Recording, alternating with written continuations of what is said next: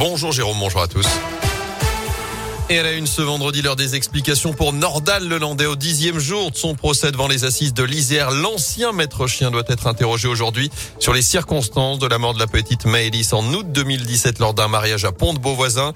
Hier, ce sont les experts qui se sont succédés à la barre, expliquant notamment que la fillette n'était certainement pas morte sur le coup, contrairement à ce qu'affirme Nordal Lelandais. Impossible, en revanche, selon un médecin légiste de savoir si Maëlys était victime d'agression sexuelle compte tenu de l'état très dégradé du corps lorsqu'il a été retrouvé six après les faits. Je rappelle que Nordal Lelandais en cours la réclusion criminelle à perpétuité. Le verdict est attendu dans une semaine. Dans l'actu également, plusieurs centaines de véhicules réunis dans la région. Le convoi de la liberté s'est arrêté hier soir à Saint-Priest, près de Lyon, rejoint notamment par des routiers. Ils doivent repartir dans une heure pour rejoindre Paris dans la journée via les routes secondaires. Paris où la préfecture de police a pris un arrêté pour éviter tout blocage des grands axes de la capitale. Dans ce convoi, on retrouve des antivax, des antipasses, mais aussi des revendications sur le pouvoir d'achat et la hausse des prix de l'énergie. Sur les routes, justement, couleur des vacances d'hiver pour notre zone avec une journée classée orange ce vendredi dans le sens des départs. Euh, Bison futé même le drapeau rouge demain dans les deux sens en Auvergne-Rhône-Alpes. Les routes, justement, avec ce drame évité de justesse dans la Loire hier vers 16h, une voiture a été projetée sur la terrasse d'un bar après une collision avec un autre véhicule. Ça s'est passé sur la commune de Riorges. La voiture en question a terminé sur le toit à 3 mètres seulement d'une table occupée par deux clients selon le progrès. Le conducteur de 20 ans a été transporté à l'hôpital mais ses jours ne sont pas en danger.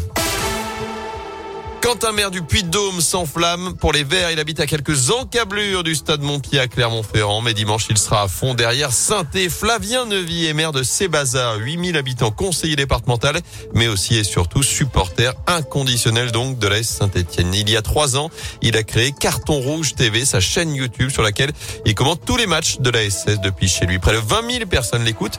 Et ça a donné ça, par exemple, samedi dernier, face à Montpellier. Allez, l'avantage L'avantage Arnaud Nordin Arnaud Nordin Le but d'Arnaud Nordin. 2-1 pour Saint-Etienne 2-1 pour Saint-Etienne, yes.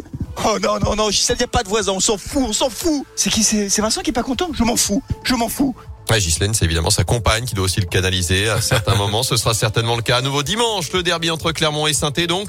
Même si Flavien Neuville, élu du bassin clermontois, a évidemment choisi son camp. C'est un match très particulier et ben, je supporte la Saint-Etienne, c'est très clair parce que voilà, c'est comme ça. Les gens le savent, mais ils trouvent ça sympa. Je ne joue pas un rôle quand je commente mes matchs avec toute ma passion. Alors quelquefois c'est très excessif, mais c'est pas grave, ça fait partie aussi de ce que je suis quand je suis supporter des Verts. Et ce côté euh, authentique et sympa, je pense aussi que c'est ce qui plaît. Mais dans ma commune, en fait, pour tout vous dire, en général, le lundi matin, c'est plutôt euh, des regards euh, de solidarité, de compassion, en disant euh, ah ça s'est pas très bien passé encore ce week-end. Monsieur le maire, vous devez souffrir en ce début de semaine. Voilà, et c'est extrêmement bienveillant et très gentil parce que même pour ceux qui supportent le Clermont Foot, la Saint-Etienne reste un peu populaire et ne laisse personne indifférent. Et je crois que les Verts vont gagner 3-0. Voilà, Stéphano un jour, Stéphano toujours. Et réponse donc dimanche, Clermont ASS, coup d'envoi à 15h au stade Montpied.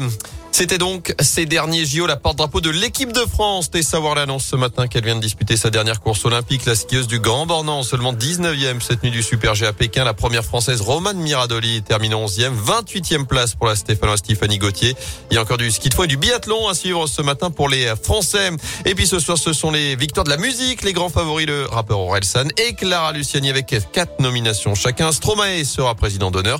Jacques Dutronc, lui, recevra une victoire d'honneur pour l'ensemble de sa carrière. Puis il y aura des Stéphanois puisque le groupe Terre Noire est nommé dans la catégorie révélation masculine de l'année. Les victoires de la musique, c'est ce soir en direct sur France 2 à partir de 21h10.